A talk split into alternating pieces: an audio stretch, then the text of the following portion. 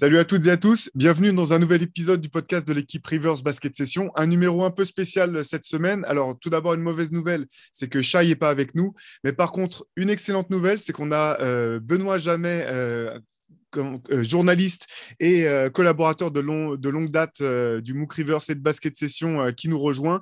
et l'autre bonne nouvelle, c'est qu'on va vous présenter et vous parler du nouveau MOOC, nouveau numéro du MOOC Rivers, le numéro 10, spécial Playmaker.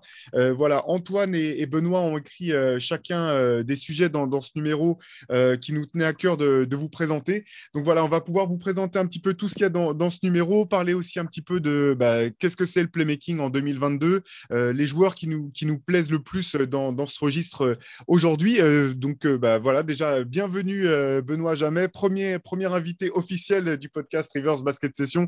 Et je pense que ça ne sera pas la dernière fois qu'on que, te verra dans le podcast. Donc, bienvenue déjà. Merci Théo, merci pour l'invitation. Bah, je vais essayer de ne pas vous décevoir. T'inquiète pas. Remplacer Shai, c'est quand même une, grande tâche devant moi. Donc, on va essayer de faire du mieux, du mieux possible. Remplacer Shai, c'est impossible pour les déceptions. Euh, T'inquiète pas, je bafouille suffisamment à chaque numéro pour être la grande déception de, de, de, ce podcast. Antoine, comment ça va, toi? Ça va, en forme, tranquillou. Ok. Eh ben, rentrons directement dans, le vif du sujet. Donc oui, voilà, le, MOOC 10 spécial Playmaker vient de, vient de paraître.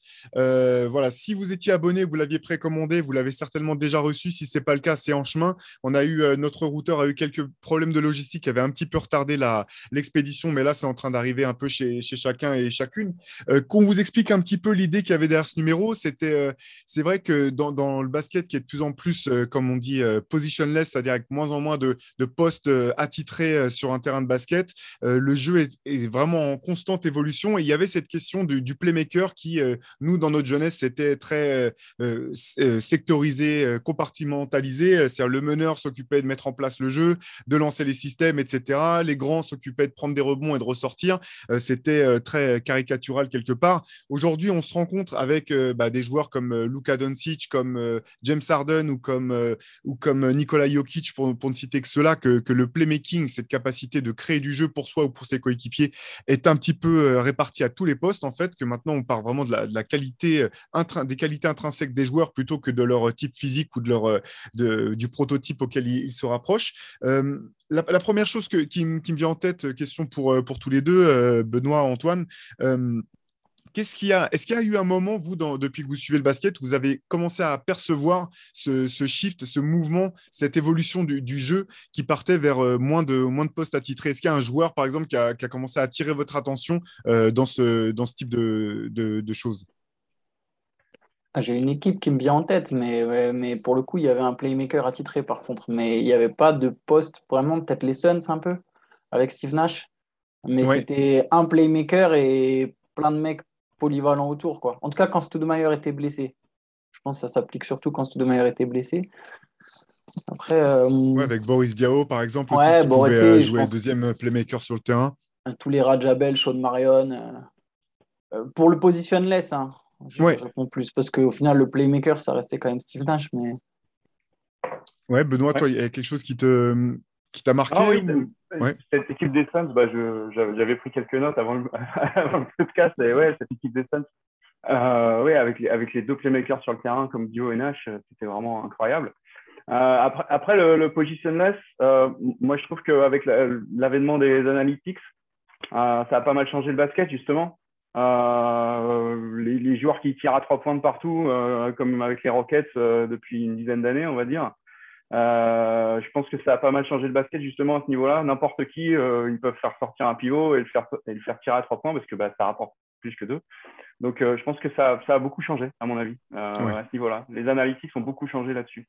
Ouais, ce, qui, est intéressant finalement avec cette évolution, c'est que euh, on est sorti un petit peu voilà des, clichés euh, selon lesquels c'est ta taille ou ton euh, voilà ton, ton, physique qui, détermine l'importance que tu vas avoir sur, sur, le terrain. En ce qui concerne les playmakers, voilà toutes les équipes, on, a toujours eu besoin de playmakers, de playmaking, c'est-à-dire cette capacité encore une fois à créer du jeu, prendre les bonnes décisions au moment opportun pour un match. Là en couverture, on a mis trois joueurs qui nous semblaient emblématiques de ça, avec, qui sont de trois époques assez différentes Magic Johnson, voilà, je pense que sans conteste encore à l'heure actuelle le meilleur meneur de, tous les temps. Chris Paul, qui a beaucoup représenté cette notion justement de, du contrôle du jeu, contrôle du tempo et contrôle des décisions de chaque possession. On pourra en reparler avec toi, Antoine, parce que tu as écrit un, papier très intéressant sur lui dans ce numéro. Et Luka Doncic, on aurait pu mettre Nikola Jokic, la question s'était posée. Finalement, on a choisi Doncic, mais c'est un petit peu cette nouvelle école de, playmaker. un, un, mec comme Doncic, s'il était sorti, arrivé dans les années 80, on l'aurait collé poste bas, ça aurait peut-être été une espèce de poste 4 euh, pour lequel on serait dit bah, il n'est pas assez costaud pour, euh, pour, jouer, euh, pour jouer forcément en dessous comme un, comme un enforcer. Au bout du compte, c'est un, un, meneur de très grande taille avec la qualité et la diversité, la palette technique qu'on lui connaît. Nikola Jokic aussi au, Nuggets, où finalement c'est de, facto le playmaker principal. on peut mettre n'importe quel joueur autour, tout le jeu s'articule autour de lui. Ça, c'est voilà, c'est un petit peu l'idée de ce, numéro. Ce qui était intéressant, en fait, c'est qu'on a commencé euh, dans ce numéro, il y a une, grande interview table ronde avec, euh, dans laquelle on a plusieurs euh, intervenants, qu'on leur, on leur demandait, en fait, quelle est votre, quelle est votre définition d'un playmaker Et ce qui était assez intéressant, et je pense qu'on va pouvoir en parler un petit peu avec toi, Benoît, c'est que la première réponse, c'était avant tout sur la capacité à faire les bons choix. Et finalement, ce n'est pas quelque chose de qu'on pourrait dire c'est pas une qualité technique, c'est pas une qualité physique, c'est vraiment sur une qualité intellectuelle, la capacité à faire les bons choix. Et dans, dans, ce MOOC, euh, Benoît, tu, as fait une interview vraiment passionnante avec euh, Léonard Zalkowski. Euh, peut-être que tu peux présenter ce personnage qui est, peu connu des, forcément des, aficionados de basket, mais qui nous a pas mal éclairé sur, sur ces, toutes ces notions. Oui, oui, en effet, j'ai eu la chance de l'interviewer. Donc Léonard Zalkowski, un nom facile à prononcer évidemment. donc, il est, euh, donc il est canadien d'origine.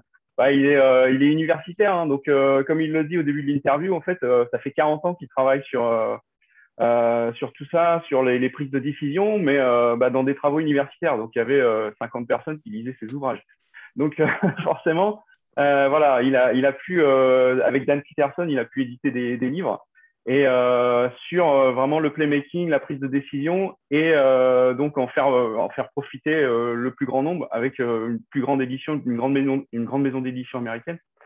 donc voilà, il a, il a, passé 40 ans à faire des recherches dessus, euh, à Boston University et donc il a, il a eu pas mal de, de liens avec bah, un, un, quelqu'un qui est devenu GM d'une franchise de NHL qui jouait à Boston University à l'époque dans les années 80, donc ils sont restés très proches.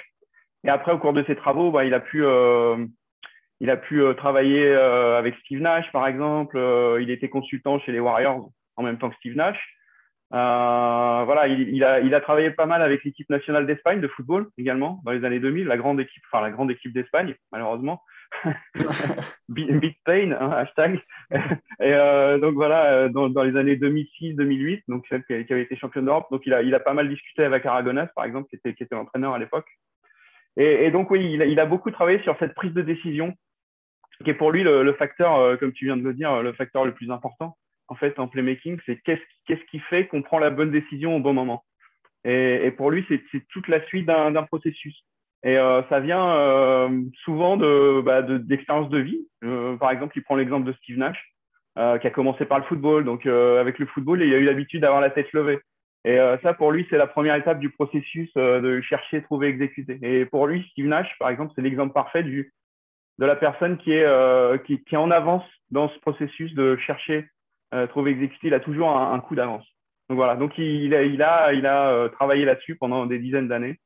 Euh, et, grâce à, son association avec, euh, avec Dan Peterson, bah, ça a un peu explosé. J'ai lu ses livres, c'est super intéressant. Je vous les conseille. Ouais, c'est intéressant que tu parles de Steve Nash, parce qu'on a, on a aussi effectivement un portrait de, Steve Nash. Bien sûr, euh, on parlait de son importance aux Suns, euh, une équipe où finalement c'était euh, le système, c'était Steve Nash le système, entouré de, principes de jeu bien, précis. Mais ce qui est intéressant dans le papier, c'est qu'effectivement, même Steve Nash reconnaît l'impact qu'a pu avoir le football dans son développement de, joueur de basket, cette capacité à, lever la tête, à scanner en permanence le, terrain. C'est Léonard Zaikowski en, parle aussi dans, l'entretien que, tu as, que tu as fait, Benoît, c'est-à-dire cette capacité à, toujours regarder ce qui se passe autour de lui, à prendre le maximum d'informations en temps réel, de manière à pouvoir, une fois que le ballon lui arrive, euh, limite, il a déjà, euh, son cerveau a déjà fait le tri dans toutes les informations importantes à retenir. Et en fait, finalement, cette capacité à avoir un coup d'avance, c'est aussi cette capacité à avoir traité un maximum d'informations et avoir pu, grâce à l'expérience, à l'entraînement, etc., en avoir tiré les, bonnes conclusions, de manière à avoir des choix alors simple, c'est jamais simple hein, quand, on sait à quelle vitesse euh, euh, ça, se passe dans le sport professionnel, mais du moins avoir des, choix euh, un petit peu plus clairs en tête et à pouvoir les prendre dans, les bons timings. Et c'est vrai que c'était passionnant l'entretien que tu as fait avec, avec Zaikowski pour, revenir, pour expliquer un petit peu aux gens. On part sur la neuroscience, sur les, les qualités cognitives, sur la manière de les développer, sur aussi la manière de, bah, de, de scouter ce genre de choses et de dépasser un peu les aspects purement techniques, athlétiques dans la manière d'évaluer des joueurs, mais pour essayer d'aller un petit peu plus loin. Est-ce qu'il y a des choses, toi, qui t'ont surprise finalement dans, l'entretien que tu as pu faire avec lui ou euh, auxquelles tu n'avais pas forcément réfléchi de cette manière euh, avant de, bah, soit, soit de faire l'entretien ou de le, préparer en lisant, en lisant ses bouquins? Euh, ouais, non, donc du coup, quand j'ai fait l'entretien, j'étais plus trop surpris parce que j'avais lu les deux livres. Donc, forcément, j'ai trouvé, trouvé un peu les, les thèmes. non, c'est intéressant, par exemple, euh, l'adaptation qu'ils ont des, concepts. Euh, ils sont souvent partis de concepts militaires et ils ont adapté ça au civil. Donc, par exemple, le concept de chercher, trouver, exécuter, c'est un autre concept militaire. Euh, donc, vraiment, c'est tout ce qui est. en fait, ça, s'applique également dans la vie de tous les jours. tout ce qui est à haute tension, on va dire, à haute vitesse, pas seulement le sport. Donc, c'est vraiment très intéressant là-dessus. Euh, non, donc pas, pas, vraiment, pas vraiment de surprise. c'est un dur de, de, sortir les surprises là-dessus. Comme j'ai dit, le, bouquin est, super intéressant là-dessus. Euh, mais tu parlais justement des prises de décision à haute vitesse. Mais moi, je, alors, je ne fais pas que du basket, je fais du golf également. Et, euh, et je lui ai parlé justement des sports à, à lente vitesse, on va dire, où, où tu n'as pas, de, pas de cette notion de, de temps ou d'adversaire. Et c'est vrai que c'est un peu bizarre au niveau de la prise de décision. Normalement, tu dis, bah, les gars, ils doivent prendre des décisions hein des bonnes décisions à chaque fois. Puis en fait, non. Donc euh, c'est ça. Il m'a dit oui, mais c'est le contrôle émotionnel en fait qui fait tout également. Hein. C'est euh, donc que ce soit dans un sport de haute vitesse ou euh, sans, sans, notion de, de vitesse, tu dois avoir le contrôle émotionnel. Et, et c'est ça qui fait également la, la, bonne prise de décision. Si hmm. tu laisses tes émotions prendre le dessus, au final, tu vas sûrement prendre une mauvaise décision. Et d'ailleurs, après, il parle du stoïcisme, qui est, qui, est, vraiment le fait de, de, de, savoir que tu ne peux contrôler que tes actions. Par exemple, Kobe est un, grand adepte du stoïcisme où il savait que bah, il, savait qu'il contrôlait que ce qu'il faisait lui. Ce que les autres faisaient, au final, c'était pas sa décision à lui. Donc lui, il savait, il se concentrait sur ses, ses décisions à lui. Voilà. Explique aussi peut-être pourquoi il essayait de contrôler autant de autant des, des décisions prises collectivement par l'équipe. Finalement, pourquoi il mmh essayait d'avoir la main dessus euh, un maximum. Exactement. Et du coup, bah, il y a une transition qui me semble claire avec un, des sujets que tu, as, fait, Antoine, le, papier sur Chris Paul, parce qu'on parle de, ces notions de, contrôle, euh, ces notions de, bah, oui, de, contrôle émotionnel, de contrôle des possessions, des contrôles des variables, enfin du moins de tout ce qui est un peu intangible sur laquelle on n'a pas forcément la main. Euh, bah, alors c'est intéressant parce que euh, pour, euh, voilà pour expliquer aux gens, au moment où tu écrivais cet article, les Suns étaient encore euh, étaient encore en lice. On savait pas encore si, si les Suns pourraient répéter l'exploit entre guillemets de, de l'an dernier.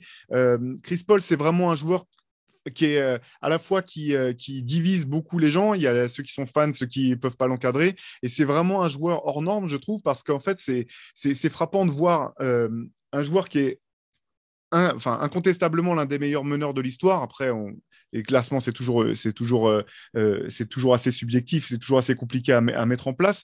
Mais quelqu'un dont, dont la, spécialité ou le, point fort, c'est justement ce contrôle de chaque possession, ce contrôle, euh, comment tirer le maximum d'une possession. Et dans le même temps, c'est peut-être, enfin, c'est un, des, angles de ton article, Antoine, tu me diras si je me trompe, mais c'est peut-être aussi quelque chose qui, paradoxalement, est sa limite dans une certaine mesure parce qu'on ne peut pas toujours tout contrôler et que c'est parfois peut-être trop en demander à un seul joueur de, pouvoir tout contrôler. Toi, comment, comment tu, est-ce que tu peux nous parler un petit peu de ton papier, euh, l'angle que, tu as pris pour, euh, pour l'aborder?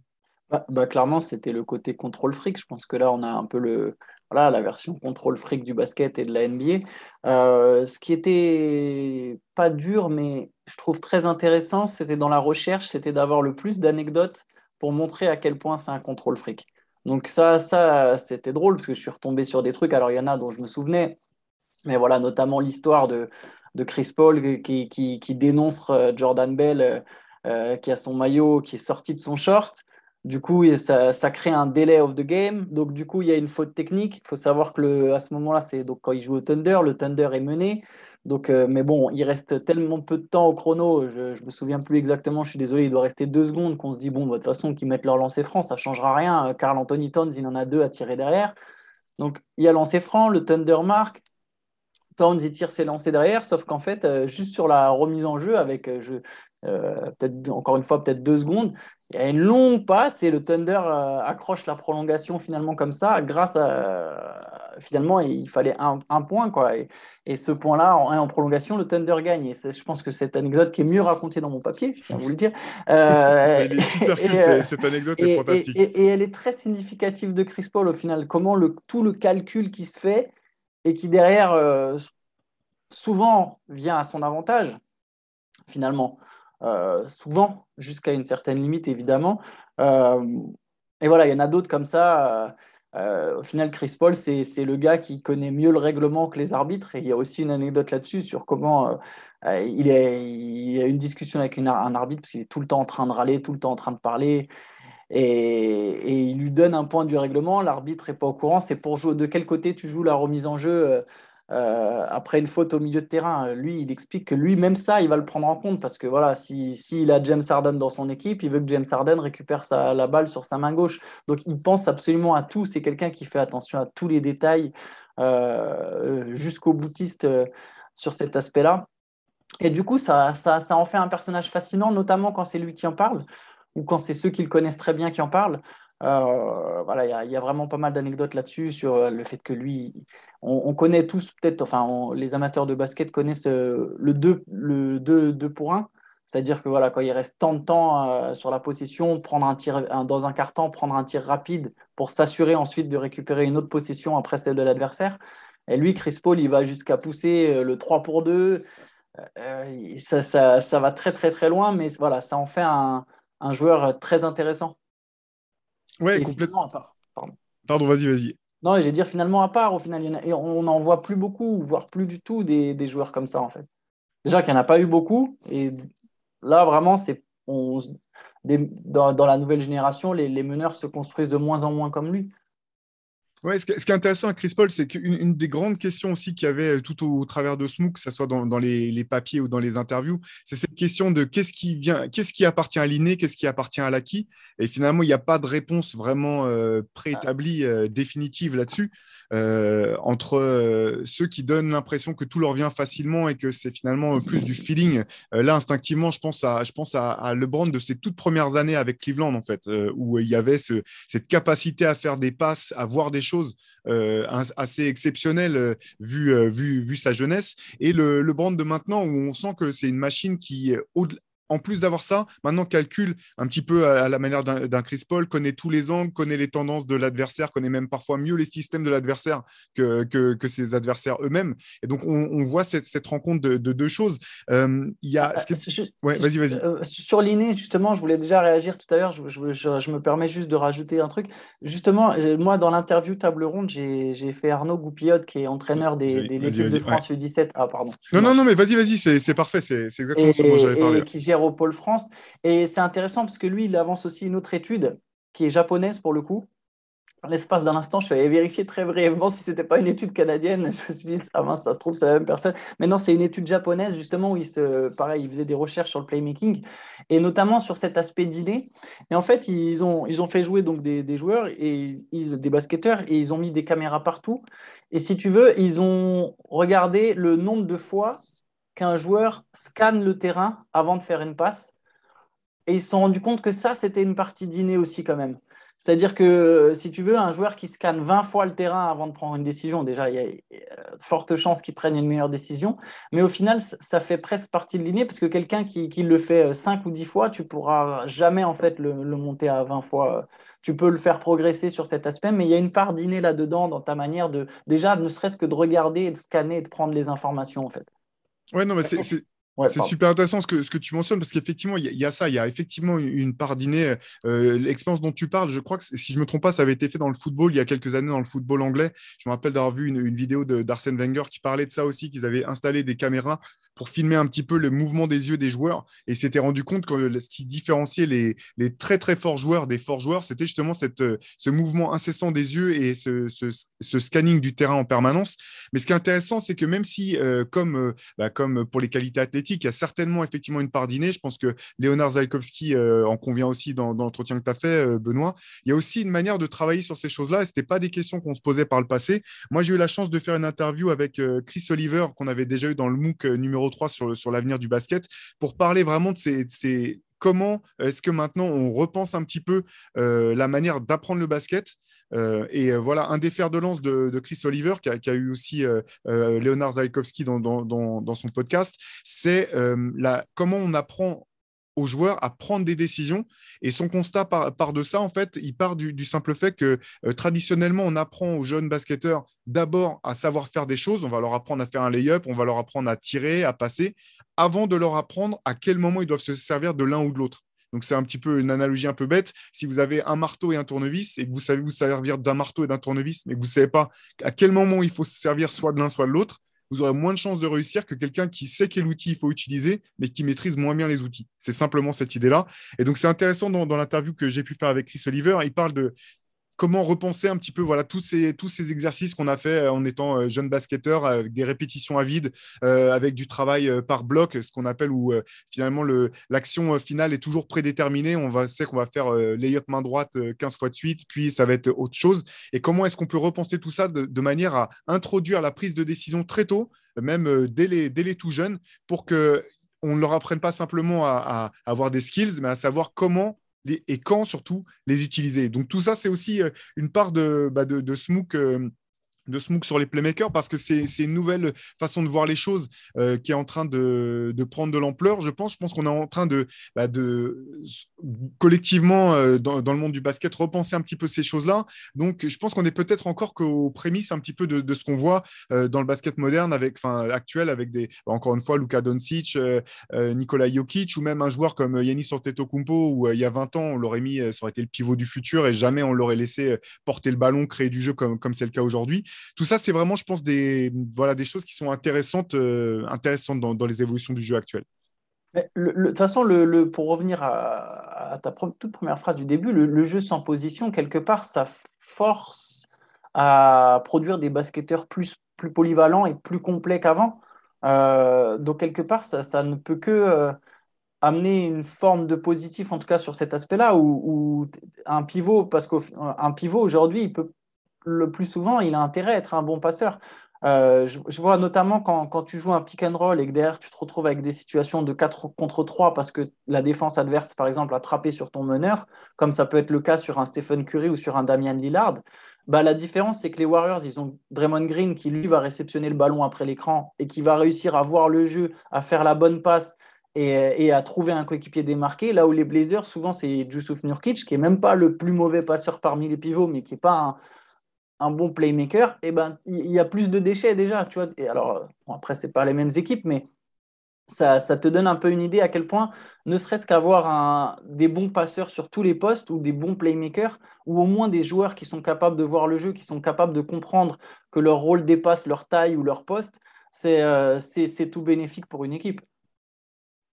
Oui, complètement. Et c'est vrai que c'était un peu une manière, euh, enfin une boutade, mais Chris Oliver disait euh, si tu pouvais avoir cinq Steve Nash sur le terrain, euh, répartis avec différentes tailles et tout, pourquoi est-ce que tu t'en priverais en fait? Plus tu as de, joueurs capables à prendre les décisions, meilleure ton équipe peut être. L'exemple des Warriors, elle est super, super intéressant, Antoine, parce que voilà, c'est une des questions qu'on a posées de savoir à nos intervenants euh, finalement qui est le premier, qui est le, qui est le playmaker des Warriors? Est-ce que c'est Stephen Curry ou Draymond Green? Donc question compliquée en fait. Euh, bon, je, vous laisserai lire les réponses pour voir un petit peu ce qu'en ce qu'en pensent nos intervenants. Mais ce qui est intéressant, c'est de voir comment enfin, à quel point les Warriors sont justement dangereux à ce point parce qu'ils ont deux playmakers exceptionnels en fait et que tu peux pas simplement te dire on va euh, comme euh, euh, à une certaine époque finalement un plan pour essayer de contrer les Suns aurait pu être d'essayer de couper complètement Steve Nash du, jeu en se disant bon bah si on arrive à l'éteindre lui l'équipe pourra pas fonctionner autant autant que si on coupe je sais pas le meilleur scoreur. Alors que dans le cas des, Warriors des Warriors finalement c'est ce qui fait je trouve le jeu de Golden State aussi intéressant c'est que cette capacité à avoir quasiment tout le temps sur le terrain cinq joueurs avec des niveaux euh, enfin des niveaux qui ne sont pas forcément les mêmes, mais cinq joueurs capables dans l'absolu de prendre la décision de faire le bon choix. Et même finalement dans le parcours de, dans, le parcours assez incroyable d'Andrew Wiggins jusqu'au titre, euh, c'est un des facteurs dans lequel moi j'ai trouvé qu'il avait vraiment été euh, très bon en fait. C'est dans la capacité à ne pas forcer à faire le bon choix. Alors c'est pas forcément le bon choix dans sens faire faire la passe décisive, mais le bon choix de quand attaquer, se rendre compte à quel moment il devait jouer pour lui, à quel moment il devait simplement jouer les facilitateurs et attendre de rester dans le corner. Et donc ça c'est ça reste quand même, euh, voilà, ça reste une réflexion qu'on n'avait pas forcément par le passé. On disait, bon, bah voilà, il y a le meneur, il va, faire le jeu, ou alors il y a le système euh, dans l'attaque en triangle. Voilà, on sait qu'il n'y avait pas forcément un meneur euh, d'élite, que ce soit aux Lakers ou aux Bulls, mais, mais voilà, on sait que le, système en triangle en lui-même va permettre de jouer sur, sur, sur, des principes forts. Là, maintenant, on a le sentiment qu'à tous les postes, on cherche à avoir bah, des, joueurs capables de, de, faire le bon choix. Quoi. Toi, euh, Benoît, parce que je sais que voilà, tu as parlé du golf, on a parlé du basket, mais je sais que tu as, d'autres euh, intérêts euh, sportifs, notamment voilà, sur le football ou le football américain. Est-ce que c'est des choses, est-ce que ces réflexions-là, tu, tu y trouves un écho aussi dans, dans, ces sports-là? Oui, bah, oui, complètement. Donc oui, moi je suis, on va dire, je suis footballeur à la base hein, depuis tout petit, mais je me suis mis au basket un peu comme toi en 91. J'ai découvert le basket en 91 avec la NBA, donc voilà. Euh, mais par exemple, l'aspect de l'entraînement dont tu parlais tout à l'heure, euh, je sais que le, grand Milan des années euh, des années 80 avec Arrigo Sacchi, voilà, c'était euh, il, il, arrêtait les entraînements tout le temps, euh, c'était de la réflexion, mais il jouait presque pas les gars à l'entraînement. C'était c'était que de la réflexion sur ce qu'on va faire en match. Et voilà, donc à, à la fin, c'était que de la prise de décision pour comment on va attraper l'équipe adverse, comment on va faire ça. Euh, après, sur le foot américain, dont je suis également grand fan, euh, ouais, c'est un, sport tellement codifié qu'à la limite, la prise de décision, elle est, euh, euh, j'ai envie de dire, entre l'attaque et la défense, c'est peut-être la défense qui a la plus, euh, comment dire, par rapport au basket, c'est l'inverse presque. C'est la défense qui a, le plus de liberté parce que c'est tellement codifié en attaque. Euh, appelles le, le quarterback appelle le jeu et tous les joueurs savent ce qu'ils vont faire. Euh, le center ou le left guard, il sait qu'il doit aller à, ce point-là pour bloquer tel gars. Euh, et c'est plutôt en défense où ils sont en réaction.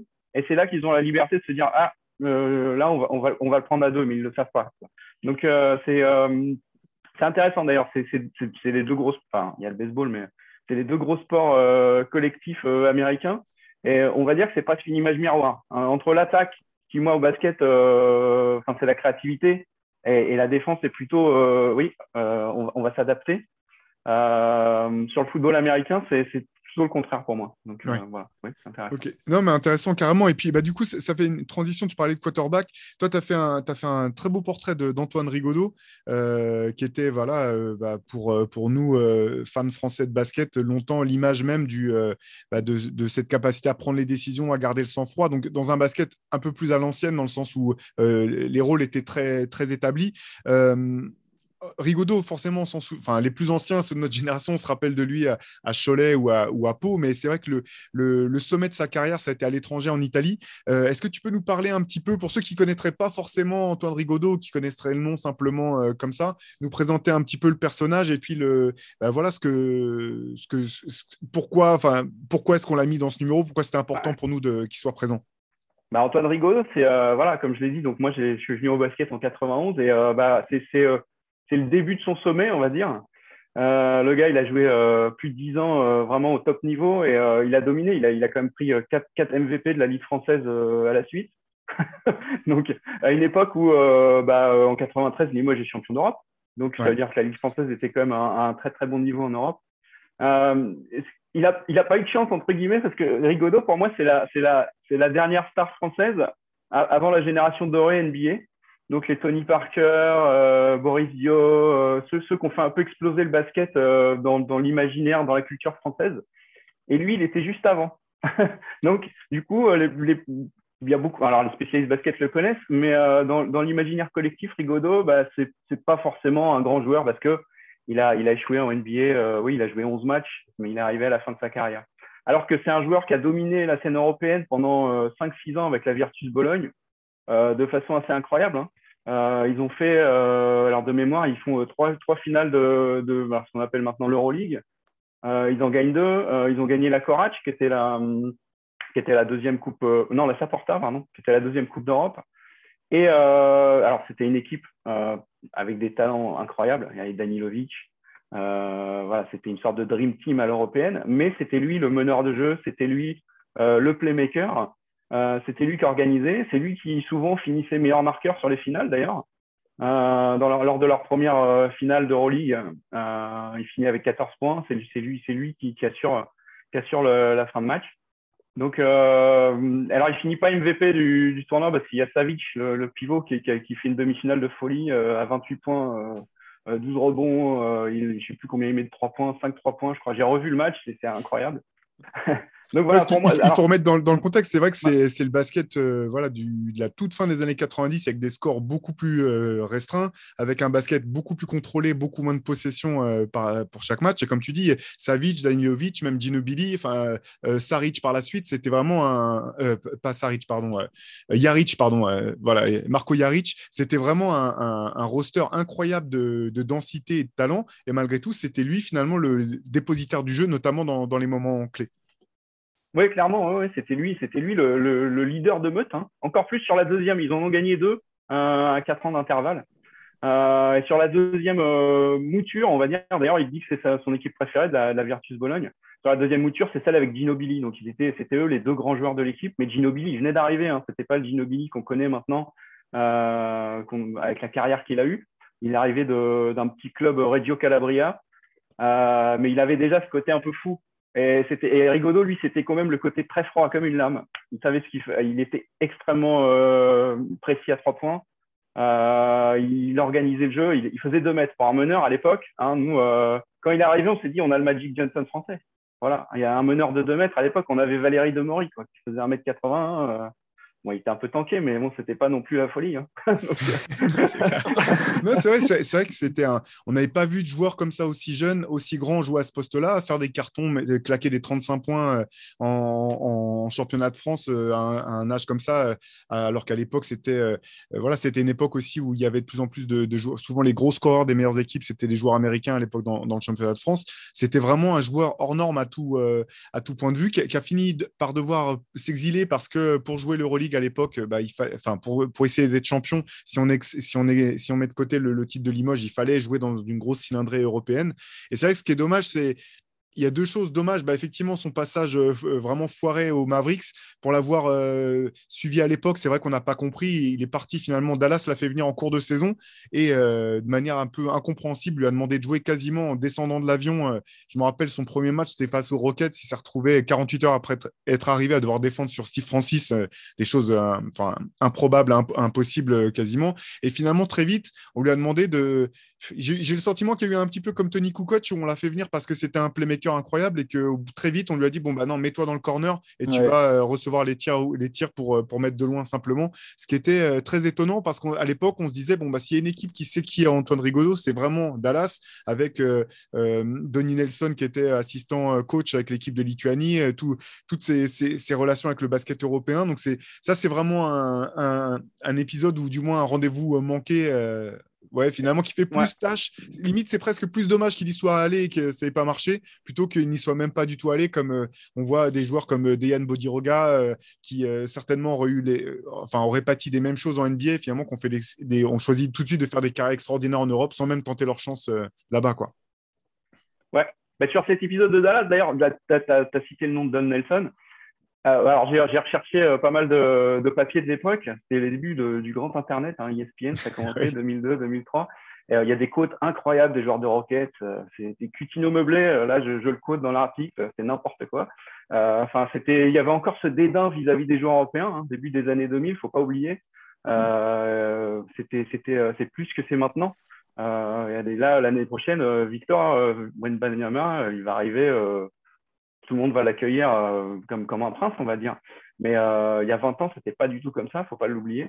Et, et, sur Don Nelson, en fait, alors il, il, était GM et son père était entraîneur de l'équipe. Donc il y a eu, il y a eu il y a une petite histoire comme quoi euh, Don Nelson en fait aurait, fait jouer Rigaudot aussitôt pour euh, un peu faire mousser son fils en disant ouais ouais c'est bien euh, regardez mon fils m'a ramené un super joueur et donc bah ça, a un peu foiré clairement donc moi après Rigaudot c'était en fin de carrière également il avait un peu des problèmes physiques quand il y allait il n'était pas, pas totalement en forme il est revenu assez vite, hein, puis il est revenu à Valence et il a eu une fin de carrière assez bonne avec Valence il n'a pas regagné de, de titre de champion d'Europe, mais ils ont, je crois qu'ils ont gagné la Ligue espagnole.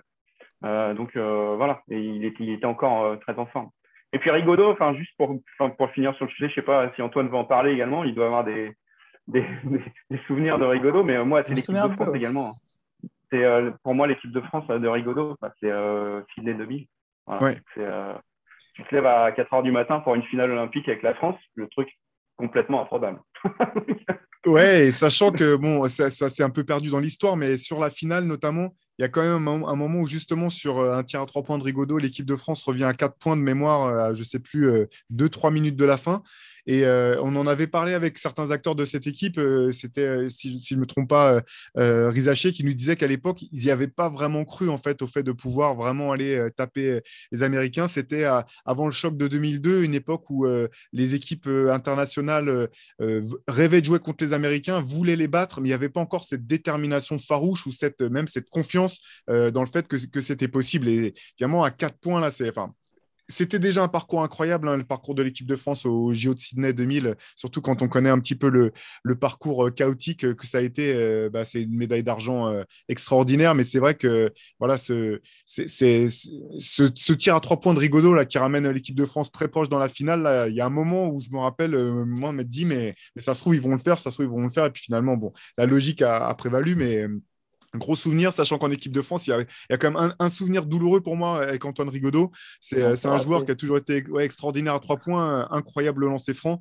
Et il y a ces lancers francs ratés en 2005 euh, face à la Grèce dans les toutes dernières minutes où on se dit, bon, bah, le, scénario catastrophe, je ne vais pas vous le refaire, hein, ça, mériterait un podcast en soi ou alors avec un, psy, euh, un en direct pour qu'on puisse faire euh, voilà, une thérapie de groupe parce que ça reste un traumatisme euh, profond. Mais, mais à la fin, de, alors que tout est en train de partir en vrille, le moment où Rigaudot part au lancer franc, c'est le moment où moi je m'étais dit, bon, bah là c'est bon, là c'est bon, Antoine il va mettre les lancers francs puis on va, on va aller en finale et finalement, improbable quoi. Même, même Rigaudot loupe, je sais plus s'il en rate un ou deux mais, euh, mais voilà, c'est franc hein, loupé. Dommage quoi, pour son retour en équipe de France avec euh, la génération Parker. Et du coup, bah, puisqu'on parle de, on parle d'équipe de France, on a parlé de Cholet, on a parlé de Valencia. Moi, j'ai oublié de vous présenter aussi bah, le rédacteur en chef euh, de, ce numéro, Nando De Colo. On va pas faire les parallèles avec Antoine Rigaudot parce que même s'il y en a beaucoup, pardon? Non, justement, quand on parlait de Rigaudot, ça me faisait penser à, dans ma tête, je me disais Nando De Colo, c'est un peu le l'héritier en fait, tu vois de, de, Rigaudot. Alors heureusement avec Internet, maintenant je pense qu'il y a déjà une plus grande conscience de la carrière de De Colo. Mais encore aujourd'hui, j'ai l'impression que De Colo, ça sera un joueur sous-estimé parce qu'il n'a pas percé en NBA comme d'autres, alors que je pense que c'est un des c'est le meilleur joueur d'Europe, euh, ou en tout cas avec, euh, je ne vais pas prononcer son nom, je vais l'écorcher, mais Milic, Milic, je leur serbe. Ouais, voilà. et, et, clairement, c'est un mec qui a eu une carrière incroyable, et du coup, ça me faisait un peu penser à, lui quand on parlait de l'Adrigodo, de me dire, ah mince, c'est un, un, gars qui malheureusement euh, sera sous-estimé malgré ses perfs incroyables, quoi. Oui, bah, je, partage, euh, je partage ton avis, notamment, enfin, du moins pour, pour les fans lambda ou même les, euh, les, les, les, observateurs, les, observateurs américains, je pense qu'ils ne se rendent pas compte du niveau de Nando De Colo. Je pense qu'effectivement, même en France, on ne se rend pas compte de son palmarès. Allez jeter un coup d'œil sur sa page Wikipédia, vous, vous, allez, vous verrez, c'est assez incroyable. à l'heure actuelle, effectivement, c'est non seulement l'un des meilleurs joueurs européens, mais c'est surtout l'un des meilleurs joueurs européens de, tous les temps sans aucun conteste. Euh, si on faisait un top même des meilleurs joueurs français de tous les temps, je pense qu'il serait bien plus haut que la plupart euh, des gens peuvent l'imaginer. Il faut mettre aussi en, contexte, c'est un joueur qui aurait pu jouer en NBA, qui avait une offre euh, intéressante de la part de Toronto et qui a préféré revenir en Europe, comme d'autres l'ont fait, que ce soit, je pense à Spanulis, je pense à, à Juan Carlos Navarro, des joueurs qui ont vu qu'en NBA, ils pouvaient jouer qui pouvaient euh, avoir de l'impact, mais qu'on leur laisserait certainement pas euh, les clés, on leur donnerait pas les clés, de, les clés de la, du camion comme comme c'était le cas en Europe, et qu'on fait le choix de revenir jouer en Europe euh, dans le meilleur championnat du monde. Et ils ont tous gagné des titres, même meilleur deuxième championnat du monde, pardon. Après, enfin après, après la NBA, c'est clairement l'Euroleague le, le meilleur championnat au monde, et qui ont gagné des titres, qui ont été des joueurs déterminants, des joueurs forts, des joueurs des leaders. Et c'est assez intéressant de voir c'est justement des playmakers. Et tout à l'heure, on parlait de, vite fait, je parlais de Dejan Bodiroga, mais je pense que c'est aussi une des raisons qui l'ont poussé à ne pas partir euh, en NBA. C'était pas forcément euh, qu'il n'aurait pas pu jouer. C'est, je pense que des joueurs comme ça, leur, euh, vraiment leur force principale, c'est justement dans leur cap qualité de playmaker au-delà du scoring. Quand on, parle de Spanoulis, on pense forcément à son step back, ses, ses tirs à trois points incroyables, etc. Mais un peu comme, euh, comme Nando, en fait, il y, avait cette capacité à prendre la bonne décision au bon moment. C'est des joueurs pour vraiment qu'ils puissent révéler toutes leurs qualités pardon, à qui il faut donner la balle. Et je pense que voilà, une des raisons pour lesquelles Nando euh, n'est pas resté en NBA, c'est qu'il s'est dit qu'il n'était pas sûr de tomber sur une équipe qui lui, qui lui ferait confiance. Il faut voir aussi qu'en NBA, bah, tu peux être euh, cité au Spurs, c'est qu'on te responsabilise et qu'on te donne le ballon, c'est cool, mais qu'au bout d'une saison, ça se passe pas bien, même ou si ça, ça, se passe bien pour toi, mais qu'un autre joueur n'est pas performant, bah, tu peux te retrouver envoyé aux Kings et te retrouver euh, avec un contrat de 5 ans à Sacramento quand tu es un compétiteur comme Nando qui veut gagner des titres, qui veut avoir la balle entre les mains pour, au plus haut niveau. C'était pas un pari je pense, qui était, euh, était gagnant pour lui. Euh, et, je pense au bout du compte qu'il a fait le, le, bon choix. Euh, sa carrière, elle est, elle est, incroyable. Je pense qu'il y a, y, a, y a plein de joueurs NBA qui pourraient, enfin, qui seraient tentés de, trader leur carrière pour celle de Nando quand, tu vois, quand on voit en tout cas le nombre de, titres remportés. Et c'est vrai qu'il nous a accompagnés sur ce numéro. C'est lui le rédacteur en chef exceptionnel de, de, Smook. Nando, on a eu la chance de le suivre sur quasiment l'essentiel de, sa carrière pro. Ce qui est incroyable, moi, si je peux simplement partager cette chose, c'est que c'est quelqu'un qui a. Alors, moi, je ne le connais pas si bien que ça, hein, je le connais simplement d'un point de vue professionnel, mais toutes les interactions que j'ai eues depuis qu'il était à Cholet jusqu'à aujourd'hui, le mec est toujours resté aussi sincère, aussi simple dans les, dans les échanges et aussi intéressant parce que c'est quelqu'un qui, enfin, manifestement un talent inné incroyable. Et ce qui est intéressant dans l'entretien, c'est de voir aussi euh, voilà, tout, euh, comment il a pu, euh, tout ce qu'il a pu travailler, les choses qu'il a pu apprendre à l'entraînement. Et on en revient à cette notion qui est que le playmaking, c'est aussi quelque chose qui se travaille, qui se développe, même si on a des qualités intrinsèques très fortes comme celle de, bah, de Nando ou, d'autres. Et, il jouera en France l'année prochaine. Hein? Ouais, à Villeurbanne, ouais. Super bonne nouvelle. Complètement. Ramener un des meilleurs joueurs d'Europe on peut plus dire le meilleur joueur d'Europe parce qu'il y en a tellement, mais euh, mm. un, des, un des cinq meilleurs joueurs d'Europe euh, dans le championnat de France. C'est quand même. Euh, j'étais un peu surpris de sa signature, enfin surpris, de dire dans le bon sens. Hein. C'est excellent pour le, pour le basket français d'avoir un, joueur pareil qui revient. C'est vrai, bah, j'étais d'autant plus surpris que Itoudi s'était annoncé au Fener euh, avec euh, voilà, les, meilleures saisons euh, quand même de, Nando, c'était au CSK Moscou justement avec Itoudis comme coach. Donc je m'étais dit, bah, bah voilà, on retrouve le, duo un petit peu se, reforme. Mais finalement, ouais, bah, en tout cas, super nouvelle pour, pour Villeurbanne qui, accueille aussi Geoffrey Lauvergne. Donc il y aura une belle, une belle équipe du côté de, de Lasvel l'année prochaine encore. Et c'est vrai que c'est un plaisir de voir voilà, un joueur comme ça, de sa stature, avec son tempérament, capitaine de l'équipe de France. C'est c'est super de le retrouver dans le championnat de France. Et moi, l'image que j'ai de lui également, c'est pas une image de match, c'est euh, à la fin de la demi-finale contre la Slovénie, quand il part en contre-attaque après le compte de Nico. Et, en fait, il regarde le chrono et, il réalise. D'un coup, tu le vois, il est comme électrocuté parce qu'il et alors que le gars, il a gagné euh, l'Euroleague, c'est le seul joueur français qui a gagné. Il a été MVP de l'Euroleague. Enfin, il a, il a, tout gagné, c'est incroyable. Et être en finale olympique avec l'équipe de France, tu sens que c'était euh, un rêve, quoi. Parce qu'il est, euh, il est sur place, électrocuté, euh, le ballon il part, il ne sait plus où il est. C'est, euh, vraiment un, un, grand souvenir pour moi de, de, de, me rappeler de ça. En fait. Ouais, complètement. Et puis, et ben voilà, encore un, un, joueur européen. Tout à l'heure, on parlait de, bah, de NBA. Finalement, les, les, quatre derniers trophées de MVP ont été attribués à des joueurs européens, Yannis Antetokounmpo, Nikola Jokic. Euh, on pourrait parier que le prochain tombera encore sur un européen en fonction de, ce que, de la mmh. saison de, Dallas et de, de Luka Doncic. Euh, Antoine, je, vois qu'on parle un, petit peu de Doncic parce que voilà, on, a choisi de le mettre sur la cover aussi parce qu'il représentait pour nous bah voilà, peut-être la prochaine génération. Euh, comme je l'ai dit, on aurait pu mettre Nikola Jokic, ça aurait pu être l'un ou l'autre, mais cette, cette, prochaine génération de, playmakers. Est-ce que on va pas revenir sur, on va pas présenter le joueur, on va pas présenter son incroyable précocité. Qu'est-ce que, qu'est-ce que tu as trouvé intéressant toi dans, ce papier que tu as écrit sur, sur Est-ce que tu as, dû faire des recherches ou est-ce que tu es tombé sur des anecdotes qui t'ont un peu surprise ou, simplement qu'est-ce qui représente pour toi Luka Doncic aujourd'hui? Le futur, pas que non, c'est en fait c'est faux de répondre le futur. Le présent, je, je pense que c'est voilà, pareil, on on peut aussi lui aussi le, classer parmi les cinq meilleurs joueurs de son championnat, je pense. Euh, oui, moi je serais d'avis que oui, voire même un peu plus haut. Euh, sans doute le grand favori pour le MVP l'an prochain, je te, rejoins aussi là-dessus. Donc c'est déjà le présent. Et ce que je trouve intriguant avec Lucas Doncic, c'est qu'on a un joueur qui est tellement fort, tellement jeune, c'est toujours la question de se poser, mais du coup, qu'est-ce qu'il peut encore faire? Qu'est-ce qui, Comment il peut encore progresser? Comment il peut encore passer un cap? C'est-à-dire, quand il y a des joueurs jeunes très forts, on a tendance souvent à les surestimer, je trouve.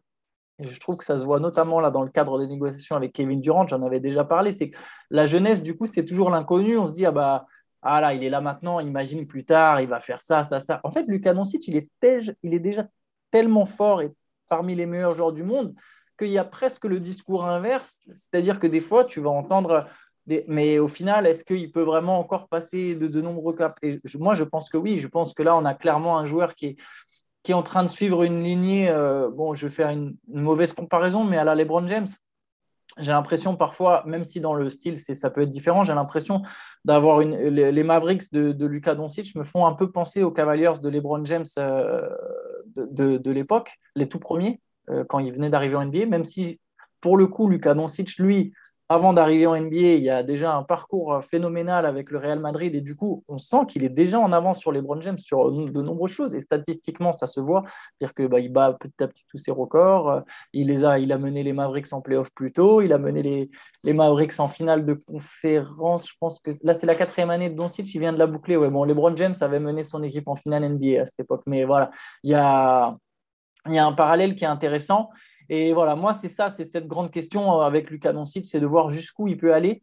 Et dans mon papier, euh, voilà, j'ai parlé un peu de ça, notamment euh, se demander, bah voilà, il ne faut pas avoir peur, je pense, des fois de, pas de, de, poser des attentes, parce que nous, on n'est que journalistes ou passionnés, mais de, d'oser dire les termes, pour prendre les mots de la jeunesse, et voilà, de se dire, bah, ça peut être le GOAT européen, et ça peut peut-être être même en fait un des si on se dit que les, si LeBron James aujourd'hui est dans le débat pour le GOAT, pour le meilleur joueur de tous les temps, Lucas Doncic, il aura peut-être son shot en fait. Alors ça dépendra de plein de choses. Hein. C'est, bien sûr, il y a tout, tout plein d'obstacles, de si, etc. Mais techniquement, aujourd'hui, quand un jeune arrive en NBA, il n'y en a pas beaucoup. Tu peux dire, ah ouais, lui, il sera peut-être dans la discussion. Enfin, tu vois, ça arrive une fois tous les 10 ans. Je sais pas, Kevin Durant, euh, on s'est posé la question quand il arrive en NBA. Et bah là, Lucas je, pense même, je pense même pas qu'on avait des attentes aussi euh, énormes pour, mais, mais, on aurait pu techniquement, tu vois, euh, quand il a commencé à vraiment décoller, se dire ah bah ouais, Kevin Durant, peut-être que selon comment ça se passe, il pourra devenir un des meilleurs joueurs. De tout. Et encore aujourd'hui, tu sais quelle position j'ai. Je pense qu'il aurait pu être l'un des tout meilleurs joueurs de tous les temps, enfin plus haut que ce qu'il ne le sera. Et voilà, pour Doncic, je pense que voilà, ça fait partie des gars sur qui on peut se poser cette question, de se dire, bah ouais, peut-être que, peut que c'est quelqu'un qui ira aussi haut que ça. Quoi. Ouais, ce qui est intéressant pour, pour Doncic, je vais, ça serait réducteur de, de, de, revenir simplement à ça, mais il y avait, cette question qui était intéressante avec euh, qu'on a posée à, Chris Oliver, qui était de savoir si euh, le basket FIBA, au bout du compte, n'était pas plus propice au développement des playmakers parce que, euh, que le basket NBA, parce qu'il il y a moins de temps mort, tout simplement, que du coup, es forcé tes joueurs sont, sont forcés de prendre par eux-mêmes plus de décisions que dans un match NBA où tu peux euh, micromanager euh, ou un match NCAA où euh, il y a, des, y a des, possessions de 30 secondes par rapport aux 24.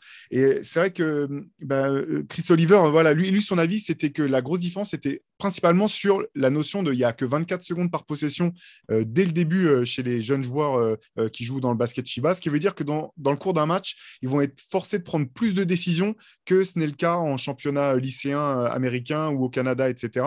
Et ce qui est intéressant avec, avec Doncic, c'est euh, on pouvait se dire que presque sa carrière avant d'arriver en NBA, euh, MVP de l'Euroleague, champion de l'Euroleague, champion d'Espagne, euh, champion d'Europe avec la, Slovénie. Rien que ça, limite, tu pouvais te dire, euh, s'il avait un accident qui lui coûtait un genou une semaine après tout ça, on aurait peut-être déjà pu le mettre dans la discussion pour GOAT européen, en tout cas, avant qu'il mette un, pied en, NBA. Quoi. Ouais. Et, j'en reviens juste à la notion du dédain pour les Européens qu'on, qui, avait eu pour Rigaudot. Il faut se rappeler des discussions quand Doncic a été drafté. Euh, il y avait plein d'insiders euh, sur ESPN, sur Sports Illustrated qui, qui disent mais non, mais Doncic, mais non, il a 19 ans, il fera rien. Euh, non, il faut, il faut, il faut pas le prendre. voilà. Donc même, même un joueur avec un palmarès énorme en Europe, nous, enfin nous, on savait entre guillemets, les Européens, on savait à peu près ce que valait l'Euroleague, on savait que c'était un peu un, un, génie. Et, et, et, les Américains restent quand même, c'était quoi, il y a 4-5 ans, il reste quand même sur cette idée que euh, même si tu fais du. même si tu es MVP de l'Euroleague à 18 ans, bah, c'est pas forcément un très, grand joueur. Donc, il y a toujours cette, dichotomie hein, entre l'Amérique et, l'Europe qui, qui joue un peu contre, contre nos joueurs. Ce qu'il faut, c'était de les entendre dire à l'époque, oui, mais le niveau Euroleague, on ne sait pas trop ce que ça vaut. Au moins, la NCA, on sait ce que ça vaut. Bah, ça vaut que Marvin Bagley était drafté à... avant Luka Doncic. Alors que de notre point de vue à nous, tu dis, mais non, il joue en Euroleague, il joue avec l'équipe nationale, il joue contre des adultes, contre bah, dans la meilleure deuxième ligue du monde, une ligue qui est quand même extrêmement euh, éprouvante physiquement euh, dans, les contacts qui sont, qui sont pratiqués, mais aussi d'un point de vue euh, stratégique, tactique. tactique. voilà, c'est c'est pas le match, il va pas durer trois heures. 48 minutes de temps de jeu, peu de temps mort. Ça te demande une capacité euh, à, produire sur le terrain qui est, je pense, élevée par rapport euh, bah, à la NCA ou euh, par rapport à la NBA. Et c'était incroyable, comme tu le dis, Benoît, c'était il n'y a pas si longtemps, il y a cinq ans. Et à l'époque, on n'en revenait pas d'entendre encore ces discours qui nous semblaient quand même dater de, 10 ou 15 ans. Mais justement, en deuxième ligue du monde, ce qui est marrant, c'est que déjà à l'époque, il y en a qui qualifiaient la J-League comme la deuxième ligue du monde, ce qui est quand même incroyable de manque de discernement et de, euh, de recul et de compréhension du basket euh, international, en fait. Ouais. Ben non, tout c'est peut-être la deuxième ligue athlétique du monde, mais le problème, c'est que le basket, c'est un sport d'adresse, c'est pas, c'est pas, c'est pas de l'athlétisme. Oui, c'est pas du saut en hauteur. Exactement.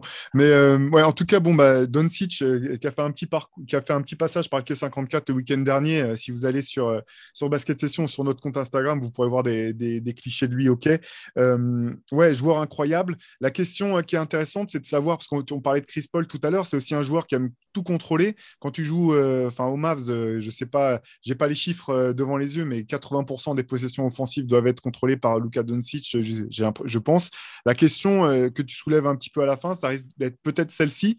Euh, moi, je doute pas qu'il y arrive, mais euh, à court terme, euh, est-ce qu'il va réussir à diversifier son jeu de manière à laisser d'autres s'exprimer? Est-ce que Dallas arrivera à, le, bah, aussi à, compléter l'effectif avec d'autres joueurs qui pourront eux aussi avoir à prendre ces, rôles décisionnaires dans, les moments importants parfois pour rendre le jeu de Dallas un peu moins, un peu moins stéréotypé.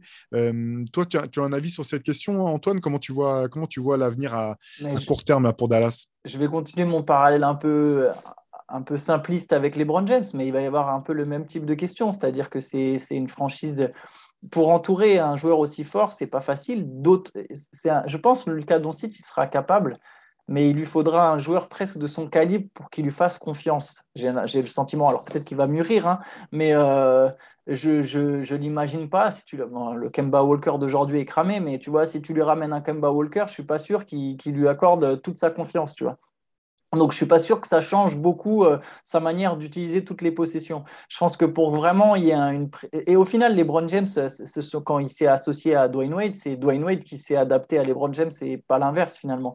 Donc, j'ai l'impression que Lucas Doncic, on va être sur un parcours un peu similaire. Je ne parle pas dans le changement d'équipe, etc., mais dans le sens où, voilà, pour que vraiment il fasse confiance à un moment à une deuxième star, euh, même s'il fait confiance à ses coéquipiers, mais pour que vraiment, je veux dire, il accepte d'évoluer beaucoup plus sur le ballon, je pense qu'il faudrait qu'il y, ait vraiment un joueur de son calibre à ses côtés.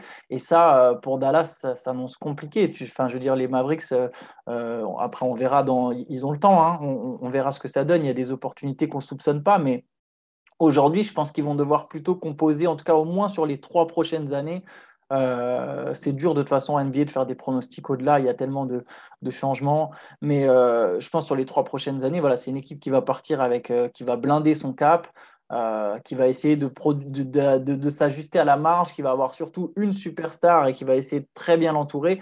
Et au final, alors ça, ça, peut passer en fait. Euh, là, je pense qu'ils étaient trop justes pour battre ces Warriors, mais tu te dis que si Lucas Doncic continue de passer des caps sur, sur, une année, en fait, tu, tu, tu, tu peux, tu, sais pas ce que ça peut donner. Au final, les Bucks ont fait aussi ce pari, même si Chris Middleton euh, après s'est développé en interne. Mais voilà, ils ont fait ce pari de se dire on a notre superstar et à un moment on aura une opportunité. C'est comme ça qu'ils ont pu faire Giro Holiday, même si je pense qu'eux, pour le coup, avaient effectivement un, Chris Middleton qui s'est développé aussi. Euh, de lui-même. Et voilà, là aujourd'hui, ils ont les Mavericks, on verra ce que ça donne. Lucas Doncic plus Christian Wood. Autour de ça, il y a plein de bons joueurs. À, voir ce que ça peut donner. Euh, je pense que c'est une équipe qui va être quand même candidate aussi longtemps que Lucas Doncic est là, il sera candidat au MVP. Aussi longtemps qu'il sera à ce niveau, les Mavericks, il faudra compter sur eux pour aller loin à l'ouest. Ouais. Toi, Benoît, quel est ton sentiment sur, euh, sur, sur, ces Mavs? Ben, bah, euh, avoir la hype qu'il a, qu'il a eu euh, en signant son, son, contrat à New York, euh, tu avais l'impression que Luka Doncic il jouait avec Stephen Curry là, cette année. Donc ils ont quand même perdu Bronson qui a quand même fait une, super, des, super playoffs. donc on va voir si, avec quoi ils peuvent le remplacer justement. il a porté quand même pas mal hein, au niveau des points, au niveau de la créativité en attaque. c'est vrai que Doncic, il a ce, ce défaut et cette, enfin, cette qualité parce que quand il a la balle entre les mains, ça veut dire que c'est pas un des quatre autres qui l'a. Donc ça, c'est bien. mais, il a plutôt tendance à, cannibaliser le, ballon un peu. Donc euh, c'est oui, il faut qu'il arrive à s'en détacher un petit peu plus. Euh, mais, je suis d'accord avec Antoine. C'est euh, une équipe qui a Luka Doncic dans, ses, rangs. Forcément, tu as été candidat minimum au playoff. et après, oui, il faut, faut, bien construire autour. Alors, je sais pas, je suis pas GM. Euh, j'aimerais bien, mais euh, personne m'a contacté. mais, pas les Kings euh, Ouais.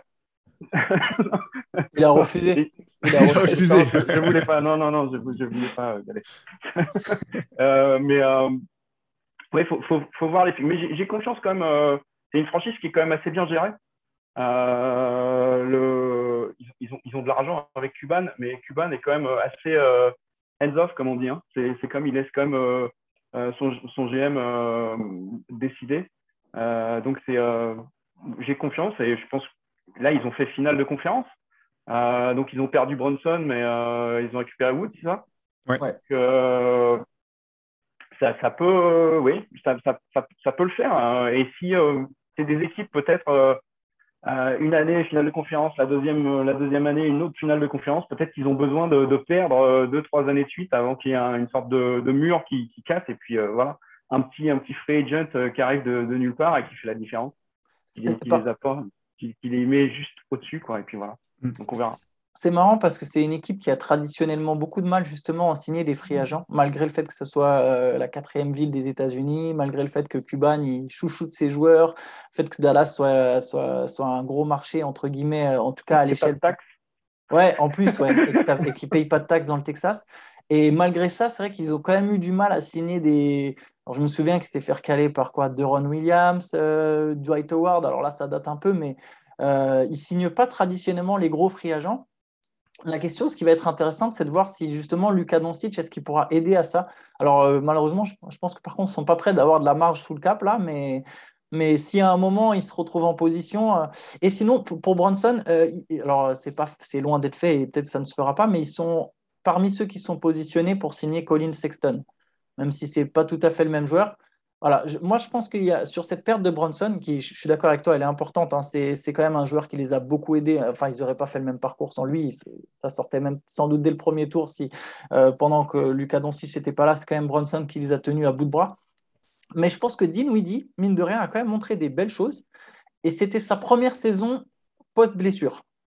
Et on sait que souvent la première saison post-blessure, elle est un peu plus délicate. Et malgré ça, il était déjà plutôt bon. Euh, je pense que Dinwiddie sera encore meilleur la, saison à venir. Alors, il faut quand même remplacer Bronson, hein, mais voilà, euh, je pense qu'il garde quand même une équipe solide. Après, ouais, je, suis d'accord avec toi. Hein. moi, moi le scénario là que tu dis, euh, voilà, où trois, deux, trois ans de suite, ça, ça, ça passe pas et il y a ah, mince, bah, faut, bon, bah, faut casser et réajuster. C'est typiquement ce qui peut, ce qui peut arriver. Et, pour reprendre les Bucks, hein, c'est un peu aussi ce qui s'était passé. Hein. c'est ce qui les a menés à faire venir Jero Holiday. parce que justement, bah, il y avait cette histoire de contrat avec Janis, il fallait, absolument qu'il reste et il fallait faire quelque chose parce que l'équipe, elle n'allait pas au bout. Et bon, bah ok, bah, on tente et, c'est comme ça qu'ils ont fait venir Holiday. Je pense que voilà, c'est typiquement le genre de joueur qu'il faudrait autour de Doncic d'ailleurs. Ouais, intéressant de toute façon à, suivre. C'est vrai que le, gros problème euh, Bronson, c'est de l'avoir perdu sans contrepartie. C'est surtout ça, euh, le, parce qu'il avait une, valeur en tant que joueur et aussi en, en tant que contrepartie potentielle. On verra du côté de, Dallas. En tout cas, voilà, donc le MOOC Rivers 10 Special Playmakers, vous pouvez le, commander ou vous abonner sur basketsession.com. On a parlé donc de Doncic, de, de Chris Paul, Rigaudot. Dedans, vous retrouverez aussi un beau portrait de, un très beau portrait de, Nikola Jokic. Euh, tout un sujet écrit par Julien Deschutner sur, euh, Magic Johnson, euh, le, le, point goat, un petit peu comment il a pu initier une révolution qui finalement aura aura mis euh, plus de 20 ans avant de, vraiment se, mettre en place. Euh, on a, euh, bah, je reviens, oui, l'interview de Léonard Zaïkovski, vraiment, moi, que j'ai trouvé passionnante. Benoît, je pense que voilà, ça, permettait de, de voir le basket d'une manière vraiment très différente, d'envisager les choses différemment. Le papier sur Chris Paul, on en a parlé. On a aussi un très beau portrait de Sue Bird, la goutte euh, des point guards euh, en, WNBA. On a tout un Hall of Fame euh, extrêmement subjectif sur bah, nous, les, les, les, les, playmakers qui nous ont fait le plus, le plus vibrer. Qu'est-ce qu'on a d'autre? Je vous dis ça. Oui, on a un sujet aussi culture sur Tinker Hatfield, le, le fameux designer de, de, Nike, notamment de, de Jordan Brand. Voilà tout un tas de sujets. Euh, un papier, bien sûr, sur John Stockton. On ne pouvait pas parler des meneurs et des, preneurs de décision sans parler de, John Stockton. Tout ça, c'est dans le MOOC numéro 10 spécial Playmaker que vous pouvez retrouver sur basketsession.com à la commande et, à l'abonnement. Et pour finir, euh, simplement avant, avant qu'on se quitte, euh, pour parler un petit peu de la future génération de Playmakers, est-ce que parmi les, jeunes joueurs ou parmi les joueurs actuels qu'on retrouve en NBA, il y en a que vous trouvez particulièrement excitants ou, ou qui font à suivre? Allez, on va commencer c'est par toi, euh, Benoît. Je ne sais pas s'il y a des joueurs comme ça qui te tapent dans l'œil euh, sur leur capacité, leur qualité de playmaker. Des joueurs, hein, des jeunes joueurs. Mais est-ce que Jokic est un jeune joueur? Ah, je pense que. Bah, mais on peut parler de Jokic, il hein, n'y a pas de souci. C'est ah, un jeune joueur et un joueur établi, en fait. C'est ça qui est incroyable. C'est quand, même, quand même incroyable. en plus, alors, je suis, enfin, les gens ne savent peut-être pas, mais je suis, je suis basé à Prague et. Et euh, il y a une des, c'est une des quatre villes pour l'Euro en septembre et la Serbie est ici. Donc, j'espère pouvoir aller le voir de, de, mes propres yeux. Donc, euh, j'espère qu'il viendra avec son pays. J'en euh, profite du coup, je t'interromps une seconde parce que je sais que tu es fan aussi de Yann Vesely. Et dans l'interview euh, de, Nando De Colo, justement, il soulignait le fait que Yann Vesely n'était pas forcément identifié comme un playmaker, mais que cette année, en tout cas, encore avec le Fener, c'était un, un des playmakers de l'équipe. C'est juste voilà, une parenthèse parce que je savais que ça te, ça te parlerait. Ah ouais. Un des, un des plus grands joueurs de, l'histoire du basket tchèque, hein, euh, ski qui revient à Barcelone, mais voilà. Euh, et, et, ouais, donc pour revenir à Jokic, voilà, c'est, enfin, moi je trouve ça incroyable. Euh, le gars, il, il avance, euh, il avance à deux à l'heure et il a des mains en or. Enfin, c'est, fou ce qu'il fait. je ne sais pas si on a déjà vu un joueur comme ça, en fait. C'est, pour, pour les plus vieux, c'est peut-être, c'est peut-être Sabonis, moins, moins le physique.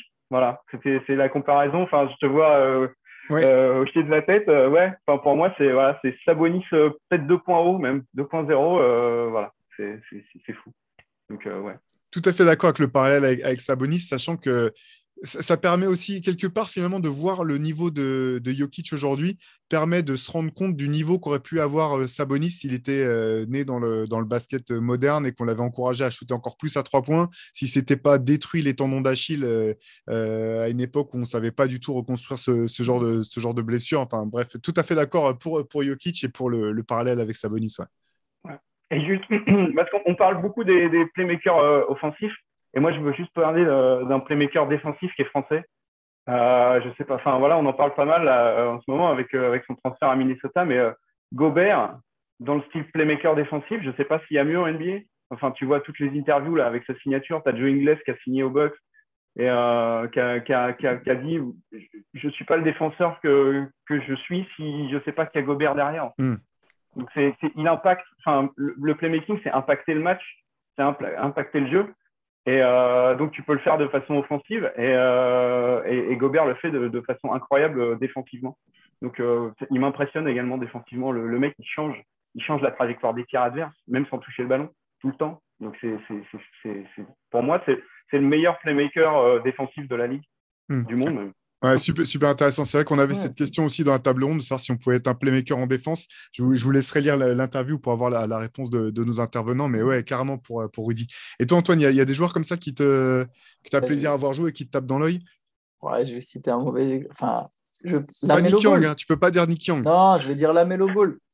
Honnêtement, enfin. T'es pas loin de dire Nick Young. Ouais, je suis pas loin de Nick Young, c'est pour ça, ça me fait rire déjà d'avance. Mais ouais, je, je, trouve que la Melo Ball, quand même, euh, au-delà du personnage ou de l'équipe euh, des Hornets, etc., c'est quand même un sacré showman.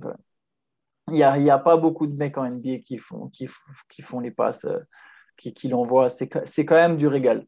Euh, après, voilà, sur le bonhomme, sur, sa, carrière, il est jeune, je ne sais pas, je, je peux pas, je sais pas exactement quoi en penser, mais voilà, je, je, peux, depuis Jason Williams, il y a, quand même sur le côté purement showman, tu vois, vraiment euh, très, très, très, très spectaculaire sans, claquer des énormes tomards. Euh, on est quand même sur. Euh, bon, après, il y avait Ginobili dans un autre style, mais là, c'est vraiment un autre type de joueur, beaucoup plus solide. Mais, mais voilà, la, la Melo Ball, c'est quand même un régal. Ouais, bon, bon pic avec la Melo Ball. Moi, je vais finir par deux, alors vraiment pour le coup, très jeunes joueurs, mais qui me font juste kiffer, pas, tant, euh, pas uniquement pour euh, leur qualité de playmaker ou leur sens de la passe, mais par leur culot, en fait. C'est Josh Giddy et, euh, et Alperen Shengun des Rockets. en fait, ce qui me plaît avec ces deux joueurs qui, qui étaient rookies l'an dernier, c'est l'aplomb, en fait. L'aplomb de de tenter les passes qui tentent. Alors, OK, quand tu es, au Rocket, c'est quand tu es euh, au Thunder, tu sais que les coachs vont te laisser rater plus de choses que si tu joues le titre ou que tu vas aller loin en playoff. Mais, euh, mais c'est intéressant quand même parce que je pense que c'est deux joueurs qui sont un peu emblématiques de cette évolution du rôle de, playmaker. C'est là-dessus que Chris Oliver terminait un petit peu l'interview quand, quand, je lui demandais euh, quel était l'avenir du playmaking. Il disait de la taille, de la taille et de la taille. Et il citait Josh Giddy, comme, comme, comme, exemple de ces joueurs de, grande taille qui peuvent créer du jeu. Euh, faire de la euh, par la passe ou par, par le, jeu, euh, le, jeu, pour, le jeu pour eux. C'est vrai que voilà, ça sera intéressant de voir l'an prochain du côté du Houston et du Thunder un petit peu si, si, ces équipes essaieront de gagner un peu plus de matchs que, l'an dernier et si voilà, ces, joueurs-là sont responsabilisés dans des, un contexte un peu plus comment dire, compétitif que, que ce n'était le cas. Mais voilà, deux joueurs, euh, je me suis régalé tout au long de l'année. Alors, je me suis pas, euh, pour être tout à fait honnête, je me suis pas infligé beaucoup de matchs en entier du Thunder ni des Rockets. Mais par contre, juste sur les highlights, les petites passes de, de Shengun et celles de, Josh Giddy, c'était vraiment un, grand plaisir, un grand kiff toute l'année. Et je pense que voilà, l'an prochain, ce sont deux équipes sur lesquelles je garderai un œil en grande partie euh, grâce à ou à cause de ces, de ces deux joueurs-là. Et l'association avec Holmgren euh, devrait être euh, assez sympa. Ouais, carrément, c'était déjà assez prometteur ce qu'on a pu voir euh, pendant les matchs de, Summer League. Là, ça sera carrément intéressant. Ben, Antoine, Benoît, merci encore d'avoir été avec moi aujourd'hui pour ce numéro du podcast. à vous qui nous écoutez ou qui nous regardez sur YouTube, je vous rappelle donc le numéro 10 du MOOC Rivers, 240 pages avec des portraits, des interviews, euh, des dossiers, euh, de l'analyse et de la culture basket au sens large. C'est à retrouver sur basketsession.com. Nous, on vous donne rendez-vous la semaine prochaine. Euh, bah, d'ici là, portez-vous bien et à très vite. Merci encore les gars. Salut. Merci. À bientôt.